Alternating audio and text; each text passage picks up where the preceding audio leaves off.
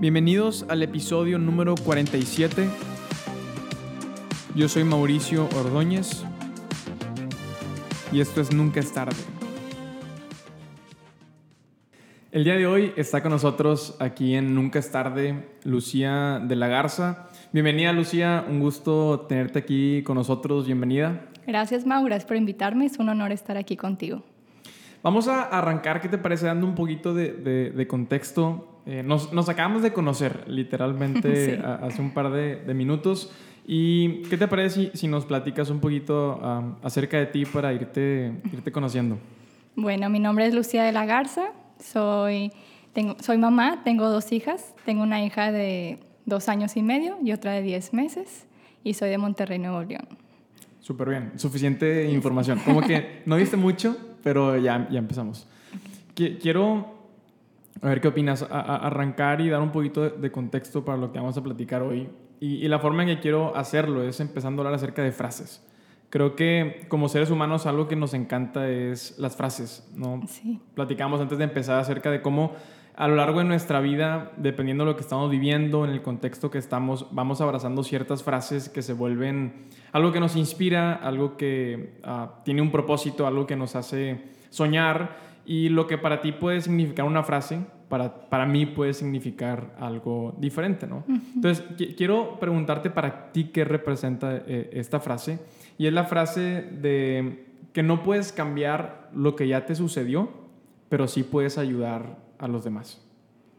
Para mí esta frase ha sido algo que me ha dado motor. Este, yo con mi segunda hija, eh, cuando nació le detectaron un síndrome que se llama Cornelia de Lange.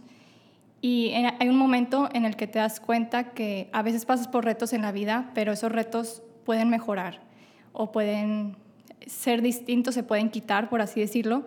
Pero cuando me dieron un diagnóstico que me dijeron que es algo que se va a quedar ahí, ahí fue donde yo dije, ya te pasó algo, no puede cambiar, pero ¿qué puedes hacer? Te puede ayudar a ayudar a otros. Entonces, el encontrarle un propósito a lo que te sucedió es lo que te da motivación y motor para seguir adelante.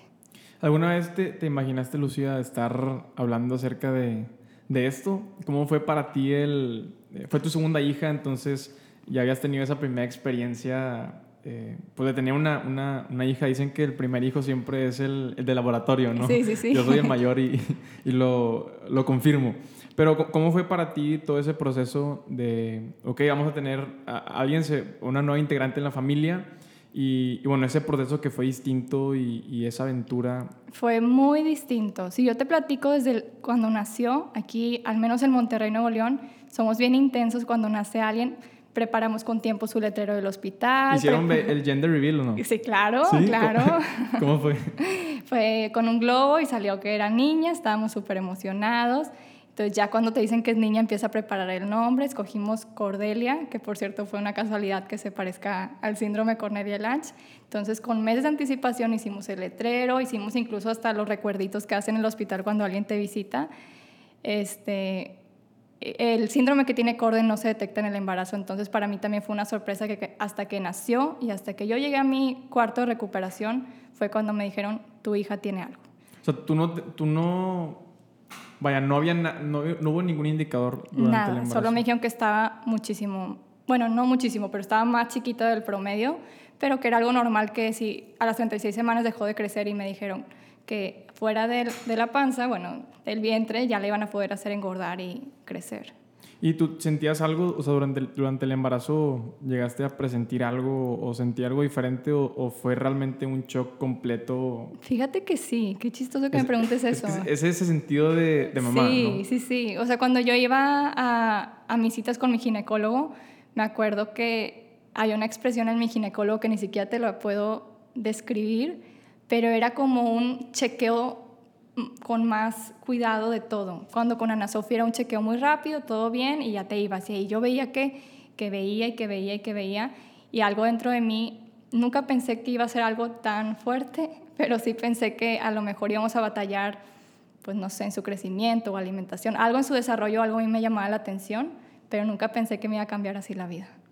Platicamos acerca de del síndrome que es el síndrome de Cornelia, que está nombrado por su, la doctora que lo... Exactamente. Corrígeme si estoy mal, fue lo que encontré en internet. Pero eh, está llamado por la doctora que lo... Que lo descubrió. Que lo descubrió. Y platicamos acerca del, del lenguaje, ¿no? De, de que es una discapacidad. Ahora te, te, pregunto, ah, ¿tú habías tenido alguna experiencia en tu familia o alguien cercano con alguna discapacidad ah, anteriormente? nadie. Yo estudié psicopedagogía, que viene siendo parte de educación especial. Y dentro de la psicopedagogía, este, pues yo nunca pensé que me iba a tocar en mi familia. La verdad es que yo siempre digo este ejemplo, digo, por ejemplo, alguien que estudió un cardiólogo, nunca tienes la idea de que necesariamente vas a tener un hijo con problemas cardíacos y tú vas a tener esa situación en casa. Siempre piensas que vas a ayudar a otros. Entonces es muy diferente cómo se vive. De alguna manera sí me han dicho, qué padre que estudiaste eso, tienes herramientas, pero una cosa son las herramientas ya profesionales para la educación y otra cosa ya es ese sentimiento como mamá de sacar adelante a tu hijo. Sí, totalmente. Aparte creo que hay una revolución de emociones. Sí, sí, sí. Es decir, incluso aunque, aunque yo esté preparada, a lo mejor yo no quiero, o sea, yo quiero ser su mamá. Exactamente. Yo quiero encargarme de ser su mamá. Exactamente. Y algo muy característico de este síndrome es eh, las cejas, ¿verdad? Sí, sí, sí. Y platicamos de esta historia chistosa porque Corde, mi novia, que, que se llama igual que, que tu hija, hace tiempo subió unos stories porque fue el día eh, mundial de, del síndrome de Cornelia y hay, hay como un pues es un filtro, ¿no? En Instagram que te ponen las cejas, sí. ponen las cejas. Y yo lo vi y yo me saqué onda, así como que es un filtro nuevo o como de qué se trata. Y luego ya le pregunté y empezó a explicarme, ¿no? sabes que es, se trata de esto. Exacto. ¿no? Platicamos también la historia de, de que hubo gente que se lo tomó muy en serio.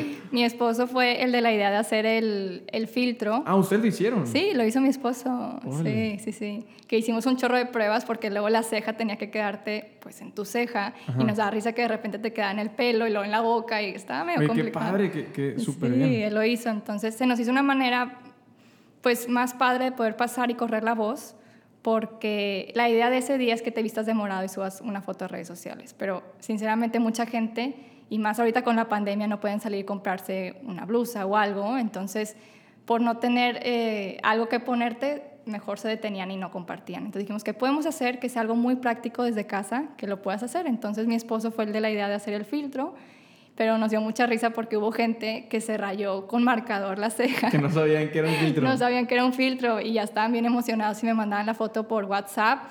Ya, ya me rayé la ceja. Y yo, ay, era un filtro. no tenías que, rayarte. Oye, qué padre. Aparte es el, el, el reto de generar conciencia. Sí, sí, sí. Porque también, ¿cuántos casos, por ejemplo, hay en, en México o en nuestro estado aquí en, en Nuevo León de, de niños con el síndrome de Cornelia? Ahorita registrados somos en 33 familias, y, pero en general en todo el mundo se supone que es uno de cada 10 mil. Entonces eso quiere decir que hay mucho más personas. Uno de cada 10 mil, eso es... Sí, sí, sí. ¿Qué, ¿Qué, sentiste cuando te dan la noticia? Si quieres, ya nos ese proceso de, de, de darte cuenta y el, como que el saber, ¿no? ¿Qué representa? Porque a veces leemos las estadísticas y, y por los números son fríos, ¿no? Ves uno entre 10 mil y, y, y, te impacta, ¿no? Pero ya el tú decir, es que mi hija es, es ese uno en 3.000. ¿Para ti qué representa? Eh? Pues para mí fue, hasta el doctor me acuerdo que me dijo, ah, porque yo dije, bueno, había algo malo en, en mí o en mi esposo, hubo algo que sucedió. Y en específico en Cornelia Lanche es una mutación que pasa espontánea. O sea, me dijo, literalmente es una cuestión de suerte. O sea, te pudo haber tocado a ti como le pudo haber tocado al vecino. Entonces, para mí realmente fue todavía más impactante porque dije, wow, o sea, tú queriéndote ganar un, no sé, un giveaway, una rifa y no te la ganas nunca, y en esto dices, y en esto sí me lo saqué, y es que fuerte, qué fuerte. ¿Cuál fue la, te enojaste al principio? ¿O cuál, fue esas emociones? A mí como me dio una noticia fue que yo tuve cesárea, entonces cuando ya llegas a, tu cuarto de, de, la cesárea, a mí todavía no me habían dicho nada, a mi esposo sí se lo dijeron en, en quirófano, le dijeron, ¿sabes qué? Esto viene muy fuerte, vamos a hablar a una genetista. Y nada más le dieron una palmada en el hombro y le dijeron, ánimo. Mi esposo se quedó helado, ¿no? porque aparte ni siquiera le explicaron qué. O sea, va, va, va a vivir la noche, no va a vivir la noche. O sea, fuerte, ¿qué significa para ti? Cuando fuerte a lo mejor no es lo mismo. O sea, lo dejaron helado al pobre. Y a mí, pues yo bien, me te tienen que tranquilizar, ¿no? Pues estás en plena cirugía toda abierta, ya este, paso a recuperación, llego a mi cuarto y te llevan en tu camilla y me acuerdo que estaban mis suegros, mis papás, mis hermanas y todos tenían cara de, de funeral. O sea, algo O sea, fuerte todos, pasó. todos, eh, tú fuiste la última en enterarte. Sí, literal, me llevaron, me llevaron en mi camita y yo estaba bien feliz con, con tu cobijita. Llegas bien feliz, ay, ¿cómo está acorde? Todos mudos, viéndome, todos volteándose a ver, oye, ¿quién le va a dar la noticia? Y sin- o sea, luego, luego lo notaste. Sí, sí, sí, yo dije, algo pasó. Pero no te imaginas qué. Y ahí fue donde ni mi esposo pudo hablar porque él estaba quebrantado. Y ahí fue donde mi mamá dijo, ¿saben qué? Yo se lo voy a decir. ¿Sabes qué? Tu hija tiene un síndrome, parece que tiene un síndrome, y viene una genetista a revisarla. ¿Cómo fue, para- cómo, cómo fue recibir esa no- noticia? No, pues en ese momento me quedé. Pasan muchas preguntas por tu cabeza, oye, ¿por qué no me dijeron desde el embarazo? Como si fuera a cambiar eso, pero quieres encontrar un culpable. O sea, en ese momento y saber a quién, a quién le echo la culpa, ¿verdad? Sí. Entonces en ese momento me quedé en shock y también para mí fue muy fuerte porque sentí como, me sentí muy vulnerable y al mismo tiempo todos viéndome como, nadie sabe qué decirte, pero al mismo tiempo estás incómoda de que todos te estén volteando a ver, o sea, como que cómo va a reaccionar la mamá. Y me acuerdo que nada más empecé a llorar y, me trataban de consolar, oye, es que un síndrome. Y yo, ya sé que es un síndrome, estudié psicopedagogía, mejor déjenme sola. Entonces ya se fueron este, y ahí fue cuando mi mamá me dijo, parece que es un síndrome que se llama Cornelia Lange o a lo mejor otro que se llama Turner. Y ahí fue donde me dije, no puede ser que el mismo nombre de mi hija, o sea, muy parecido.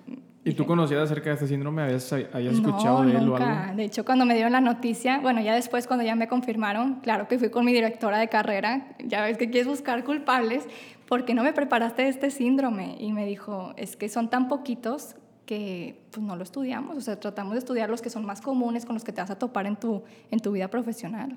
Dijo, de hecho, en todos mis años yo solo conozco a uno. O sea, literalmente en ese momento estabas así como que soy la un- te sentías la única en el mundo en esa sí, situación. sí. No quiero decir que si me hubiera tocado a lo mejor un síndrome más conocido, la noticia hubiera sido más sencilla, pero en ese momento yo creo que se elevó mi miedo de, ok, mi hija va a ser diferente, vamos, vamos adelante, pero al mismo tiempo, ¿qué significa? No tengo idea, es una discapacidad intelectual, no es una discapacidad, físicamente cómo son, o sea, qué, qué necesidades tienen, es, pues te abruma, te abruma el no ni siquiera de tener tanto desconocimiento. Ahora, ¿te, te sentías preocupada? Muy, muy preocupada, muy, muy preocupada. Y también como fue una noticia nueva, me pasó que mucha gente me empezaba a marcar, oye, ¿a qué hora podemos visitar Acorde? ¿A qué hora podemos visitar? Ahora, cuando, cuando recibí la noticia, tú no habías visto acorde. Yo no había visto Acorde y de hecho me dijeron, ¿sabes que tu hija, por lo mismo que nació más chiquita y aparte muchas personas con síndromes tienden a batallar para succionar, la tenemos que alimentar por sonda? Entonces ella estaba en un lugar que se llama Cuidados Neonatales este, y ahí es donde yo la visitaba en una silla de ruedas. Que por cierto era súper fuerte porque con mi primer bebé, no sé si se acuerdan de esa escena donde nace el bebé y que está el vidrio y luego ya sale el papá con el bebé Y lo enseñas. y lo enseña el papá y a todos de que bravo, ya nació, y los abuelitos tomando fotos, todos celebrando y hasta empiezan a gritar, ay, pesó cuatro kilos, pesó tres kilos y todos en la sala de espera, bueno, celebrando. Y yo me acuerdo que cuando iba a visitar a mi bebé, te llevan en una silla de ruedas y pasabas por esa sala y luego llegabas a ese cuarto de cuidados neonatales y era muy fuerte ver toda la celebración de todos, de que pesó cuatro kilos, pesó no sé qué, y todos, bravo, fue niña, déjame le marco. Y yo, más de cuenta que sentía Sí, que cuando él está luchando por su vida. Sí, de que y- mi- entonces ya llegas a un cuartito silencioso donde hay puras enfermeras cuidando a niños que literal están luchando por su vida. Gracias a Dios Corde tenía salud, pero sí tenía una sonda para alimentarse, pero ahí ves otra escena, o sea, Sí, una la pared otra- nos divide, La otra cara de la moneda. ¿no? la otra cara de la moneda. Ahora, si te puedo ser bien honesto, Sí. creo que eh, al menos yo, y creo que a todos nos ha pasado, cu- cuando tienes contacto o, o cuando ves casos como estos, ¿no? En, en- en la tele, en persona, niños con discapacidad, te pones a pensar cuando no tienes hijos, ¿verdad? Ujú. De Sí, sí, sí. qué difícil. O sea, Sí. o sea, no sé, como que, no- y no sé si es egoísta lo que voy a decir, pero como que te pones a pensar de que no sé si yo podría, ¿sabes? O sea, sí, o sea sí, como... Eh, eh, te lo pones a pensar y, y- y hasta te abruma, ¿no? Ujú. Y cuando estás ya en ese momento, cuando, cuando estás en esa realidad, ¿qué es lo que sucede? De- no tanto en, en- en tu mente, porque sé que en tu mente hay un chorro de cosas Sí. y, y- y me imagino que fueron, fueron tiempos muy complicados, pero más que nada en, en- tu corazón, en, en tu amor como mamá, ¿sientes que te llevó a expandir o, o a crecer o, o- o una parte de ti que a lo mejor no conocías? O... Yo creo que tomó tiempo. Al principio, había una lucha dentro de mí, este, ¿cómo explicarlo? Que me sentía que, oye, es que no, tal vez no estoy capacitada para esto. ¿sí? Y había una expectativa todavía que sentía en mis hombros de, pero tú estudiaste psicopedagogía, de todas las mamás, tú eres la que más puede. Pero al mismo tiempo yo emocionalmente, como no me sentía fuerte, sientes una, de por sí ser mamá es todo un reto y, nunca te sientes lista. Y luego tener una, hija con una discapacidad dices, no sé si voy a poder. Y no tanto porque no la puedas cuidar, sino empieza un miedo de, sabré cumplir sus necesidades, sabré sacarle su mejor potencial, podré emocionalmente, qué significa, cómo va a cambiar la dinámica. Entonces te empiezas a abrumar bastante. E incluso también dentro de las discapacidades vienen muchos problemas médicos entonces, más allá de la discapacidad intelectual, empiezas a preguntarte, oye, este, no se puede alimentar y es, es, muy, es muy complicada la alimentación y que tiene un problema de corazón y todo. Entonces, tus emociones ya ni siquiera están preocupadas por solo la discapacidad intelectual, sino porque ella esté saludable y de verdad que te, te drena, te, drena toda tu energía. O sea, sí, está, sí es muy fuerte. ¿Y qué tanto, retomando lo que está diciendo ahorita, qué tanto ha sido porque las preocupaciones, sin duda, creo que el problema de las preocupaciones es que te roban el poder estar presente en el momento. Exactamente. Entonces, ¿qué tanto ha, sido para ustedes el decir, ok, podemos preocuparnos o, pensar en, en, lo que puede pasar en el futuro? ¿O mejor disfrutamos el momento y nos, nos vamos un día a la vez?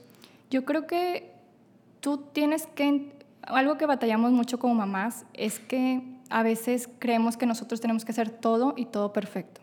Entonces también se vale de repente pedir ayuda. A mí me pasó que los primeros meses pues yo este, cuidé acorde y todo, pero me acuerdo que ya cuando todavía el diagnóstico estaba medio, que no estaba tan asegurado y que aparte no podía comer bien y aparte que tenía reflujo y que luego corazón, yo ahí fue donde dije, ¿sabes qué mamá?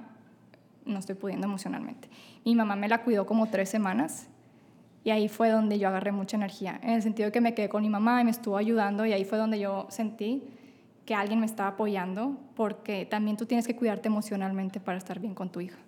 Sí, porque al final del día no puedes dar lo que no tienes. Exactamente. Y, y, también creo que fue un proceso, y, me gustaría que nos platicaras de que al principio te dijeron que ella no tenía ese síndrome, ¿no? Sí, o sea, fueron sí, varios, o sea, gente te dijo de que no, no lo tiene, simplemente tiene características físicas parecidas. Exactamente. Nace y el diagnóstico hace cuenta que literal la sacan de tu vientre y es algo tiene, porque ¿cómo saben que algo tiene? Pues tiene ciertas características que las manos pequeñas, los pies pequeños, una ceja muy peculiar, etc. Empiezas a hacer como un checklist.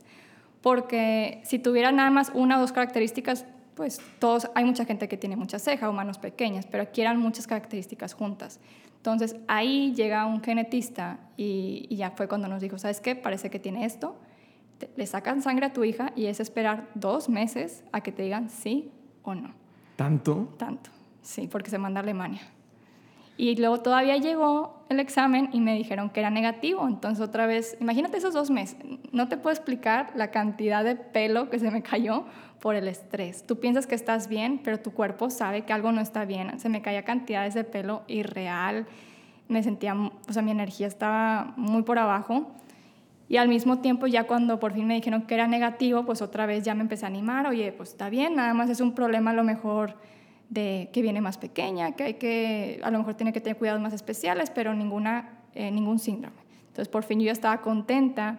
Pasan los meses, nos fuimos a vivir a Guadalajara y ahí fue donde otra vez empezó Corde con mucho, mucho reflujo. Y los doctores de allá no me ayudaban. Yo sentía que no, que no estaban dando el kilo, por así decirlo. Entonces me vine otra vez a Monterrey, fui con un gastro y ahí fue donde ese gastro me volvió a confirmar y decirme con mucha insistencia y amor ¿sabes qué? Hay que revisar el diagnóstico de tu hija. Yo ya estaba, bueno, que haz de cuenta que quería ahorcar a todos los doctores porque unos me decían algo y otros me decían la otra cosa y yo quería respuestas. Entonces ya fue cuando me hacen otro examen y otra vez esperar otras semanas, que en realidad también con la otra genetista me fue muy fuerte, porque me acuerdo que cuando llegó el resultado llegó un viernes en la noche, bueno, en la mañana, pero ella me iba a dar el, el diagnóstico en la noche. Total, se le hizo tarde a la genetista y me marca, me dije, ¿sabes qué? Se me hizo tarde, ya voy para donde vivo, pero te voy a dar el diagnóstico hasta el lunes, porque pues ya se me hizo tarde. Y yo, a ver, llevo... Creo que no estás entendiendo no estás entendiendo. Y aparte le dije, es que para mí ya es una emergencia. Y me dijo, no, es que no es una emergencia. Emergencias son otros problemas médicos. Este diagnóstico no es una emergencia. Bueno, o sea, querías tú agarrar yo ya quería, yo ya estaba bien brava. Y, este, y ahí fue donde yo dije, no, de verdad que falta mucho, mucho corazón de muchos doctores. Y ahí fue cuando le dije, ¿sabes qué? Para ti no es una emergencia, pero para mí ya es una emergencia emocional poder procesar si mi hija lo tiene o no lo tiene. Y, y me tuve que esperar pacientemente hasta el lunes. Y ya no, o sea, literalmente te dijo, pues no, sirvió de nada mi, mi... Pensé que la historia iba a terminar en de que, bueno, me lanzo a tu casa, de que hacemos no, hombre. FaceTime. No, tuve que aprender a esperar. Fue mucha espera, mucha espera. ¿Cómo y... esperas? O sea, ¿cómo, o sea, ¿cómo le haces para que tu mente no esté solamente pensando en eso? No, es, es, ni siquiera te lo puedo explicar. Es, es muy difícil porque dicen que el recibir una noticia como esta es como un duelo. ¿Por qué un duelo? Porque se muere la ilusión de lo que tú tenías. Entonces, si tú te vas a las etapas del duelo, está que primero, pues no lo quieres aceptar, ¿verdad? Está la negación. No, yo me acuerdo que decía, claro que no, mi, mi esposo está bien cejudo, ella, está, ella tiene ceja por mi esposo. Y no, pues que tiene los pies así, pues a lo mejor como yo y todo. Entonces quieres negociar y todo eso. Pero sí me acuerdo, o sea, en una de las etapas es la aceptación y ahí es muy, muy difícil el aceptarlo y quieres como negociar eso, de que si lo tiene o no lo tiene, etc. Y luego te esperas hasta el lunes y, y te dio ya la, la, Fue la segunda vez que te dan la noticia, ¿no? Sí, ya me dio la noticia y el esperar también que ya te dé la noticia, este, ya me da la noticia y me acuerdo que fue por una junta en Zoom y la razón de por qué ella me lo quería dar en, eh, en, por Zoom días después es porque el síndrome Cornelia-Lange es muy complejo. O sea, no es un sí o un no. La medicina todavía se queda muy corta y el examen de Corden incluso salió negativo. Y Corden, tú pensarías que no tiene Cornelia-Lange, pero en realidad todavía la medicina queda corta para un examen de sangre que te diga sí o no. Entonces hay un 30% de los casos que aún aunque sí lo tengan, aunque salga negativo, sí lo tienen. Y Corde es uno de ese. Ella es uno. Parte todavía parte de suertuda de uno de los 10 mil, de esos 10 mil, ella es parte del 30% de los que un examen no te lo va a comprobar. Y fue hasta un tercer, o sea, o ella te dijo que sabes que. No, ella fue la que me dijo. Ya. Salió negativo, pero sí lo tiene. Sí, exactamente. Y, fue, y eso te ayudó a aceptar, o sea, sabes que ya esta es la noticia, voy a. O sea, ¿te ayudó para aceptarlo? Me ayudó para aceptarlo, sí. Y también llega un punto en toda esa espera en la que dije, ¿sabes qué? Si los doctores no van a investigar, yo voy a investigar. Entonces yo me puse a investigar, empecé a contactar más mamás y ahí fue donde lo que me dijo la genetista concordaba con lo que le habían dicho doctores a otras amigas mías de Irlanda, de Estados Unidos, de Canadá. O sea, literalmente te fuiste a buscar Ajá, en, el, sí. en, el, mundo. ¿okay? Sí, sí, en Instagram me encuentras muchas familias y ahí fue donde dije, ya me sentí tranquila porque dije, bueno, no es un problema que en México nos estemos quedando cortos de información, sino que ya es algo mundial, que lo que me está diciendo la doctora sí es. Es un proceso que han vivido más. Sí. Que eso también creo que... Um, el, el, sentirte ya parte de una comunidad, uh -huh. ¿qué tanto para ti fue o pa, para toda la familia? Decir, ¿sabes qué? Para empezar, no soy la única. O sea, aunque me siento sí, como sí, la sí. única, por, por, porque no conozco a nadie y, y, así, pero sabes que no soy la única. Y, ¿Y qué tanto eso te dio esperanza para ver, sabes que ellos están pudiendo hacer esto, yo también puedo? O sea, es que eh, su hijo se ve así en um, más grande, ¿no? No sé. Exactamente, sí. Pues es que sí te da muchísima esperanza porque luego hasta incluso ves cómo es la dinámica de ese hermano con su familia, con sus papás, con sus hermanos, cómo sí pueden jugar, aunque a lo mejor a veces tengan limitaciones físicas o incluso limitaciones cognitivas, te das cuenta que ellos son felices. El único que es, los únicos que estamos teniendo el problema son los papás porque por temor a que ellos estén bien. Pero luego tú ves que ellos están bien, los hijos de otras familias, y dices, mi hija va a estar bien, no, tiene por qué, no tengo por qué tener miedo. Y el, el, el, proceso, ¿cómo fue el proceso de, de sabes que, ok, Corde va a necesitar de, de, esto? No sé, terapias, de salir, de tener más cuidados.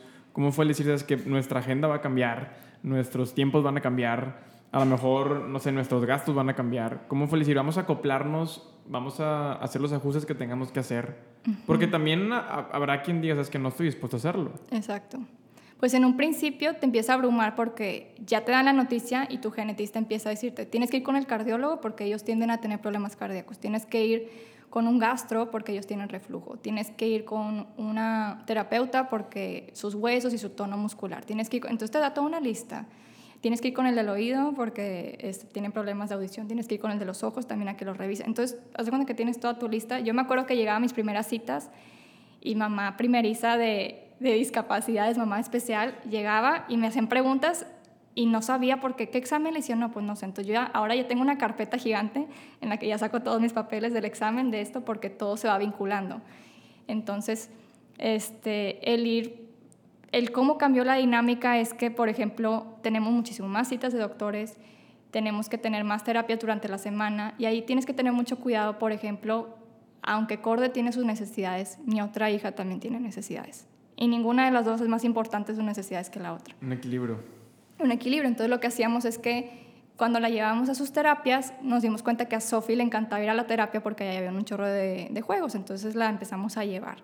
Pero en el, en el, momento en el que ella ya no le guste, pues vamos a tener que buscar actividades diferentes y todo. Entonces tienes que equilibrar el que si Corde tuvo sus momentos de terapia, pues Sophie va a tener su clase de ballet que tanto le gusta, no sé, o sea, tiene que tener sus momentos de equilibrar todo y económicamente también hacen muchos cambios, pero la verdad es que solo va fluyendo, no, no, no te da tiempo ni de pensarlo, nada más estás en modo supervivencia, haciendo todo. Sí, sobre la marcha. Sí. Ahora, si, te, si haces una, o sea, si ves a, a tu familia como estaba hace 10 meses a como están ahorita.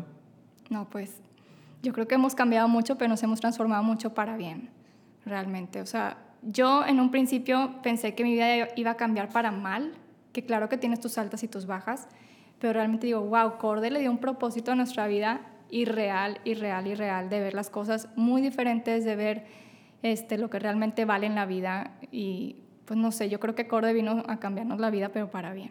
Y, me, me, encanta esta historia por lo que estás diciendo, porque creo que, y es súper respetable, que seas que tú puedes decir, oye, es que estamos viviendo esto como familia, vamos a, no sé, cerrar puertas, vamos a aislarnos y, y darle, ¿no?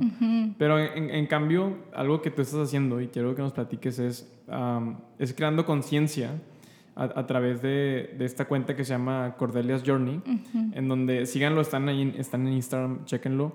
Y eh, como que siento yo que, y corrígeme si estoy en, equivocado, que a lo mejor para ti piensas, ¿sabes? Que si yo hubiera a lo mejor tenido e, ese, el poder ver eso de una mamá, o sea, a lo mejor era, es que es, una necesidad que me, me hubiera gustado poder tener ese recurso. Exacto. Entonces, hoy quiero hacerlo para todas las mamás que van a, van a atravesar y pasar por lo que nosotros hemos pasado. Sí, sí, sí. Cuando nació Corde, yo me acuerdo que pues empecé a preguntar, oye, ¿existe una asociación? ¿Existe algo?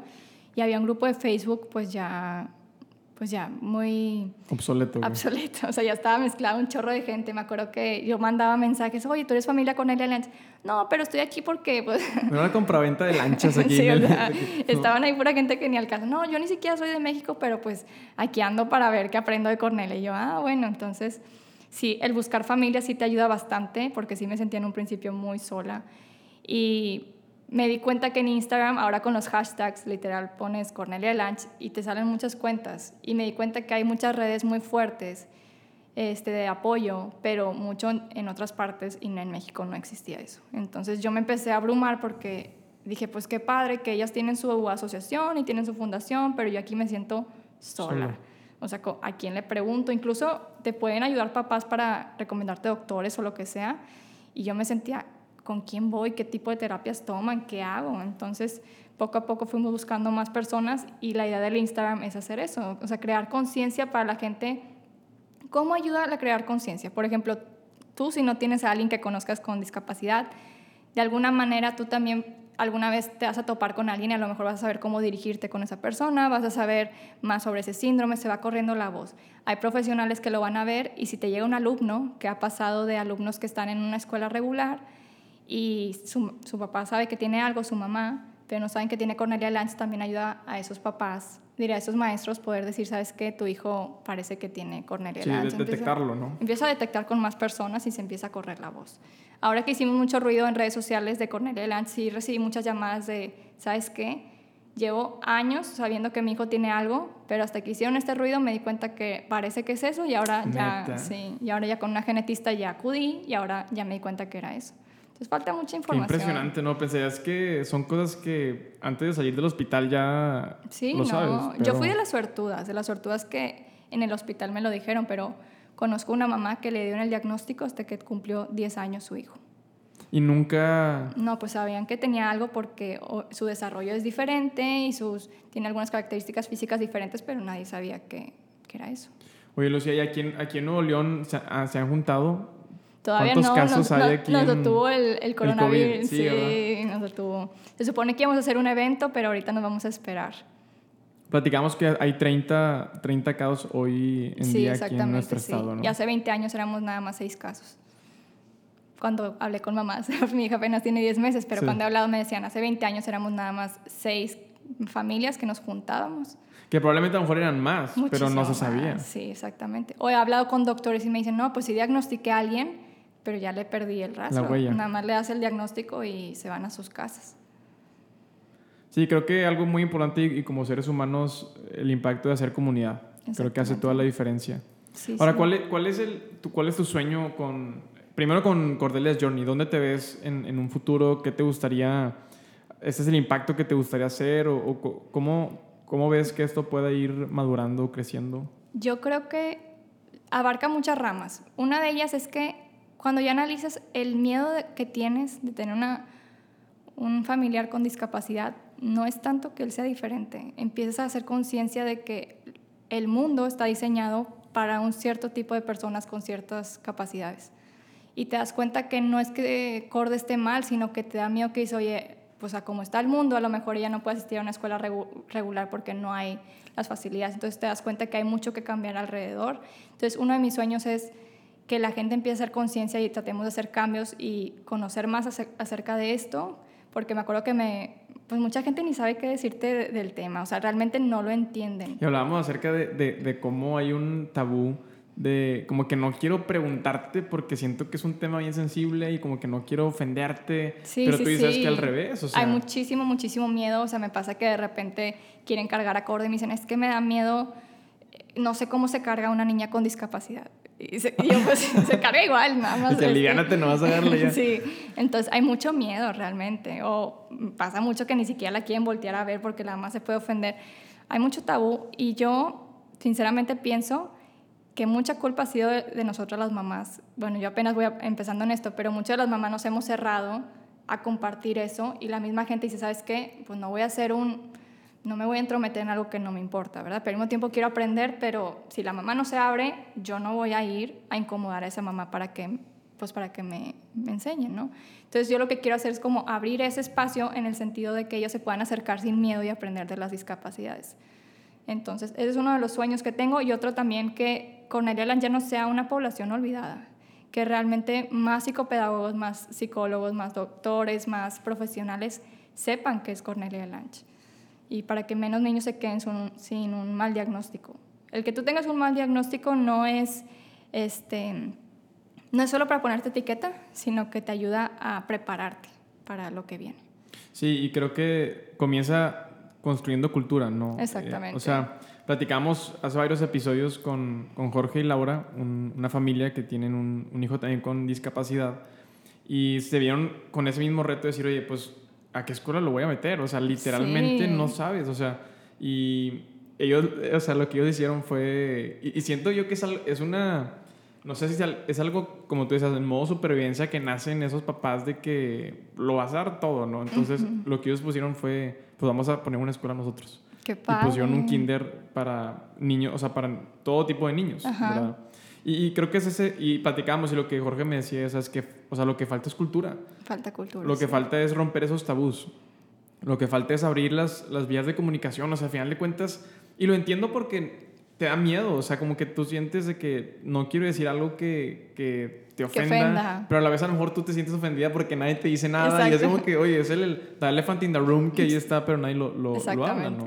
Entonces, los que están escuchando esto, pues ya saben que, que hay esa apertura. Exactamente, que no tengan miedo de preguntar. Y, por ejemplo, me pasa mucho que yo tenía una conocida que tenía dos hijos con parálisis cerebral. Y me acuerdo que hasta ella me decía, es que hasta nosotros y mamá somos bien complicadas. Si voy al súper y se la quedan viendo a mi hija, me ofendo. Oye, no la veas, ya sé que es diferente. Pero al mismo tiempo, si no la voltean a ver, ¿por qué ignoras a mi hija? Porque es diferente, ¿verdad? Entonces dice, realmente también nosotros como mamá tenemos mucho trabajo que hacer porque mucha gente, yo me he dado cuenta que ahora con lo de, eh, por ejemplo, hasta mi propia hermana me decía, sinceramente Lucy, hasta que me tocó que hubo alguien en mi familia, me interesó este tema. Porque eh, a veces te, te toca muy lejano, entonces pues te enfocas en otras cosas, ¿no? Entonces el tú abrirte como mamá desde tu experiencia personal es muchísimo más enriquecedor que si yo te paso una liga de, de internet y te digo, oye, mi hija tiene Cornelia, aquí lo puedes leer. Sí, me explico. O sea, siento que entiendes muchísimo más de qué se trata cuando ves realmente, cuando tú como mamá compartes. Sí, ahora también creo que es entendible, eh, o sea, pasan por, por un proceso que, como tú mencionaste, que nunca me imaginé, como que toma tiempo el decir, ok, voy a, a, tomar esta postura en donde no solamente voy a pensar en mí y en mi hija, sino vamos a pensar en los demás. Exactamente. Y creo que también tiene que ver con, con perspectiva, ¿no? El, cómo ves la situación. Y quiero unirlo con, uh, muchas veces se dice que la perspectiva te lleva a ver el vaso medio lleno o ah, medio vacío. Sí, exacto. Para, para, ti, para tu familia, hoy en día ustedes, ¿cómo ha cambiado esa perspectiva o, o cómo eso ha impactado su actitud, uh, el, el, arrancar todos los días? digo, hay días difíciles, me imagino. Sí, sí, sí. Pero, pero dices que, bueno, es parte de un proceso y, y no es un no es un sprint, es, una, es un maratón. Estamos corriendo como familia un maratón y pues vamos a darle.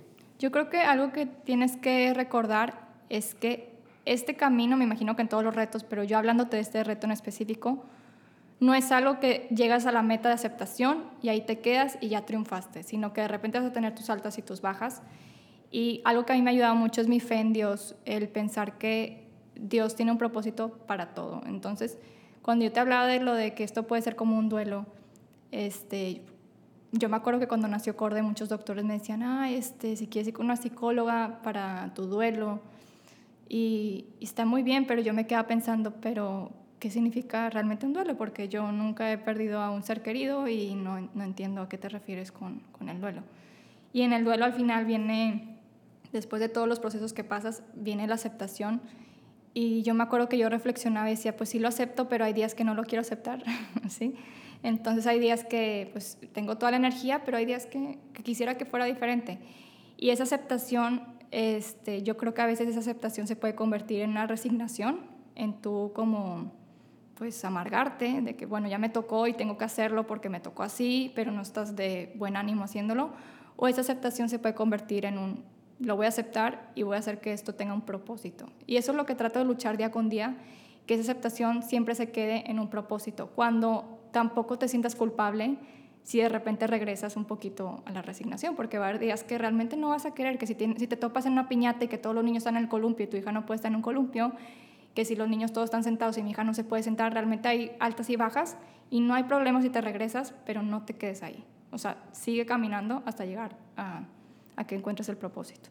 Buenísimo. Creo que lo dijiste todo ahí. O sea, creo que eh, tienes que darte cuenta que al fin de cuentas tú también como papá o como mamá eres un ser humano. Exacto. Pero el decir, sabes que tengo que tener bien claro que al final del día, pues Dios tiene un propósito y que ese propósito es eterno y que ese propósito no solamente va a impactarnos a nosotros, sino puede impactar a los demás. Exacto. Y algo que platicaba con Corde hace varios días acerca del tema, yo, yo pensaba, y, y mi primera, o sea, lo primero que yo pensaba y, te lo dije hace rato, yo decía, qué difícil. O sea, me ponía a pensar en mí, ¿no? En, en, en, cómo mi, que no tengo paciencia, en mi carácter, en, en digo, obviamente eh, no estoy listo para tener un hijo, ¿verdad? Pero como que en, decir, ¿sabes qué? O sea, la neta, qué complicado, ¿verdad?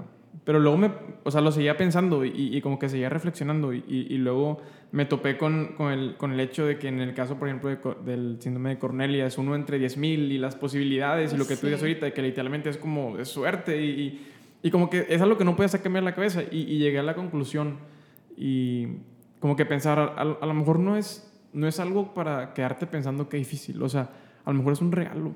Sí. O sea, a lo mejor es algo que, que simplemente no se lo pueden dar a cualquiera. Sí. Y a lo mejor es algo que tiene un propósito tan especial y un propósito tan, tan hermoso y, y, tan único que simplemente no es para cualquiera. Exactamente. Y yo me acuerdo que una vez leí una frase que decía que el tú tener, bueno, era una frase para mamás, pero que tú entrabas a un mundo, cuando tenías un hijo con discapacidad, a un mundo que otras personas jamás van a poder entrar y es un mundo en el que tú ves las cosas de una perspectiva tan diferente que aunque se lo platiques, no, no es lo mismo. Y yo realmente digo, realmente sí, suena cursi, pero sí ves las cosas muy, muy diferente.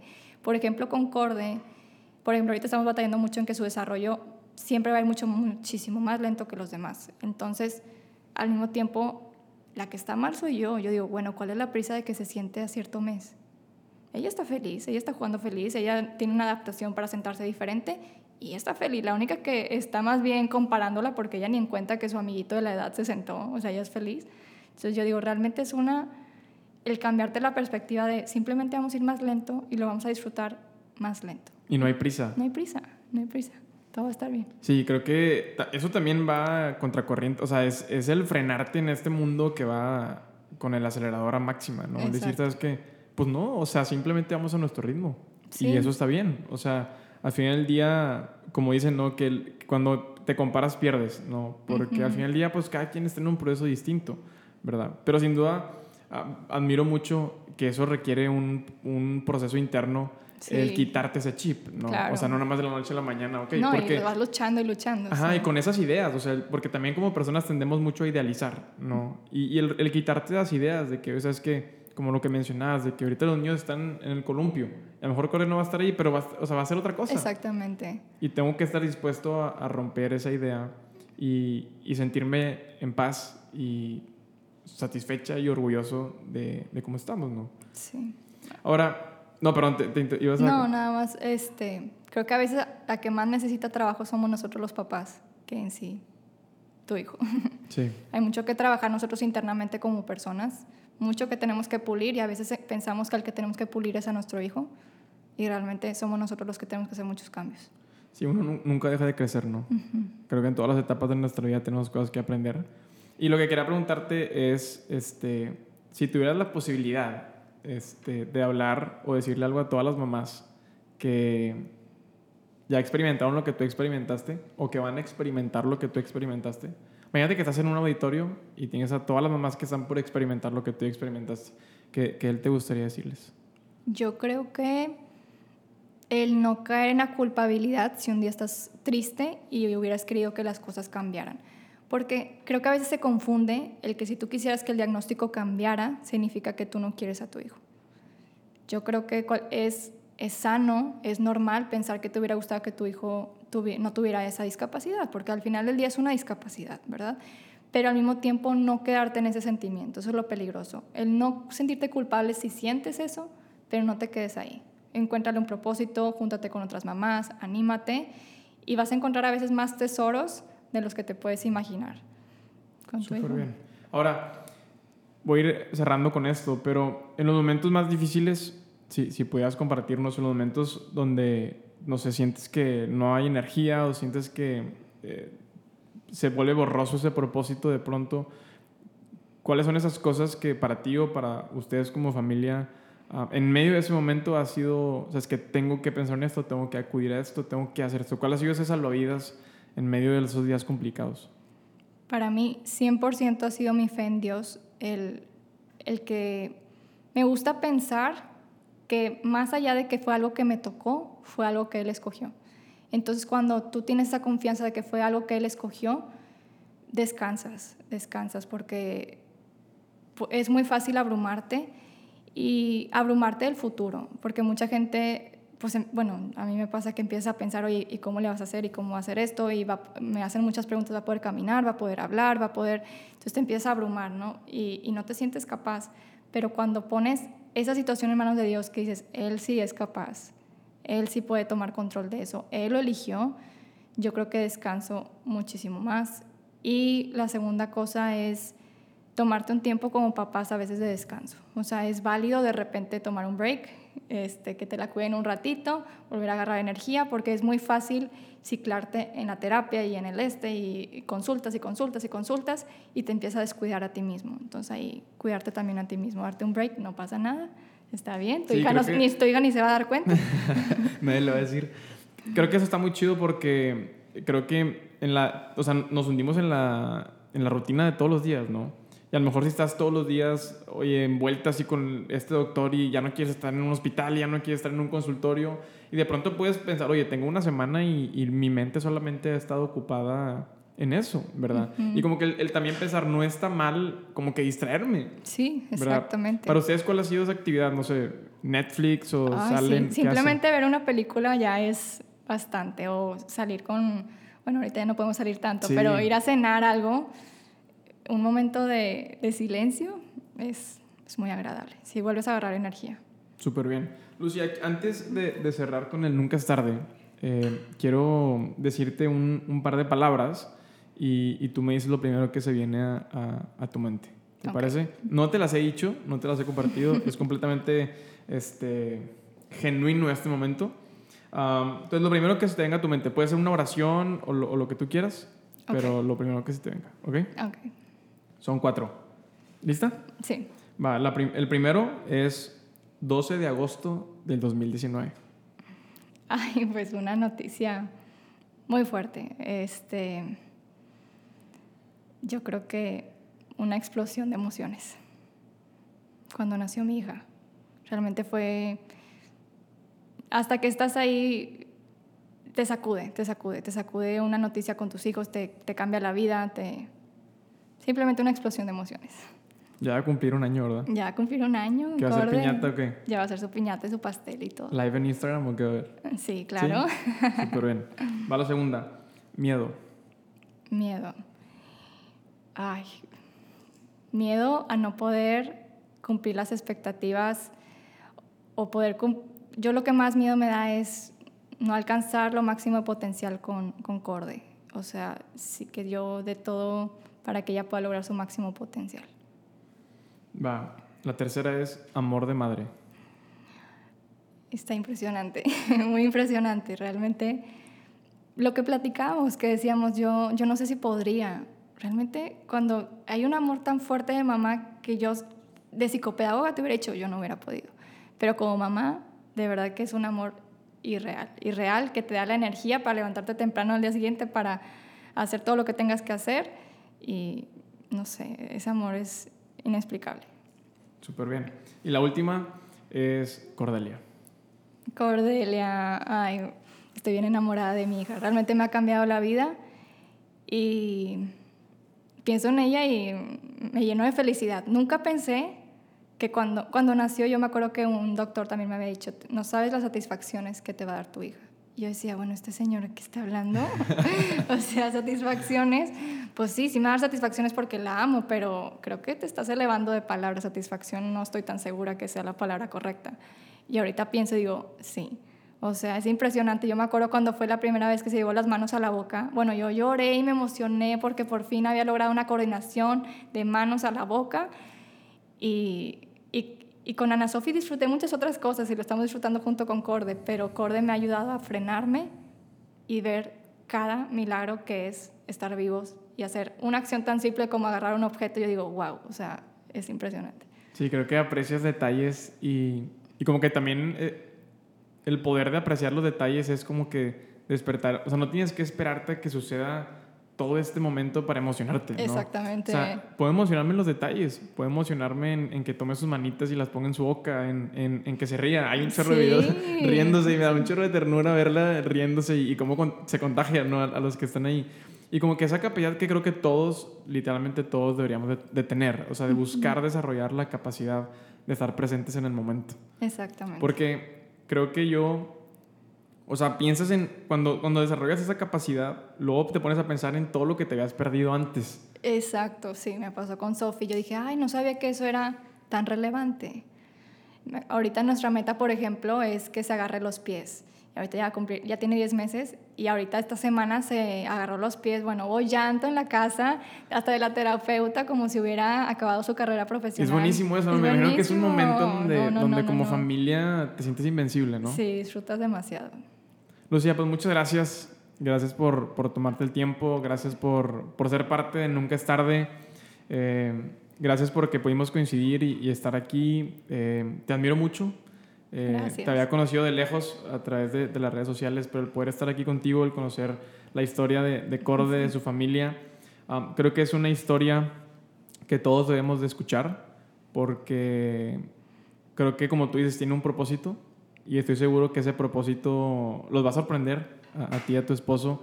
Y, y, confío en que como familia, no solamente Corde, sino en tu ejemplo como mamá, en, en su amor, en, en, su fe, en decir, vamos a darle. O sea, no hay de otra, no vamos a, a llorar todo el tiempo, que hay momentos para llorar, pero vamos a levantarnos y vamos a alegrarnos y vamos a, sobre todo el que tengan ese corazón de decir, quiero hacer algo por los demás. Exactamente. Y no puedo controlar lo que me sucedió, pero tal vez pueda ayudar a alguien más en ese proceso. Y, te felicito, les deseo lo mejor. Vamos a estar ahí al pendiente de Corde, este, eh, de cómo va creciendo y la familia, lo que van haciendo en redes sociales es buenísimo. Chequen su Instagram de Cordelia's Journey, ahí, se lo voy a compartir en el mío para que lo vean y pues ahora, aquí, ahora sí que esperemos que esa comunidad crezca, ¿no? esa, esa comunidad de papás, de mamás, de de familias, porque eh, ser parte de una comunidad sin duda te fortalece. Sí, bastante. Muchas gracias por la invitación, un honor estar aquí. Realmente es una aventura que, que yo les digo a todos, pues la estoy compartiendo, pero porque la vamos a ir viviendo juntos, porque ni los doctores saben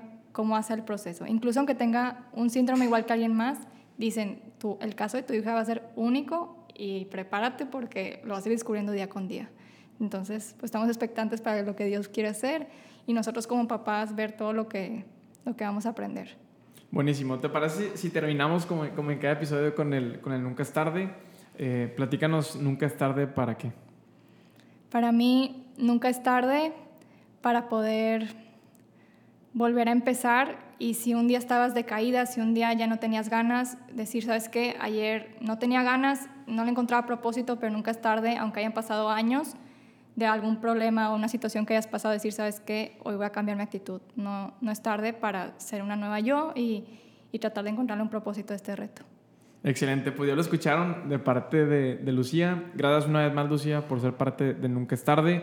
Ah, ánimo, te felicito y, te deseo lo mejor. Eh, eh, ya que te vas a quedar en Monterrey, esperemos que, que, aquí en Monterrey. Siempre han sido regios, este, estuvieron muy poco en Guadalajara. Muy orgullosos. Pero, pero qué chido, hay que volver a vernos, hay que convivir ahora que se acaba ya todo este sí, rollo. Estoy pensando qué día te voy a dejar acorde con a ti acorde.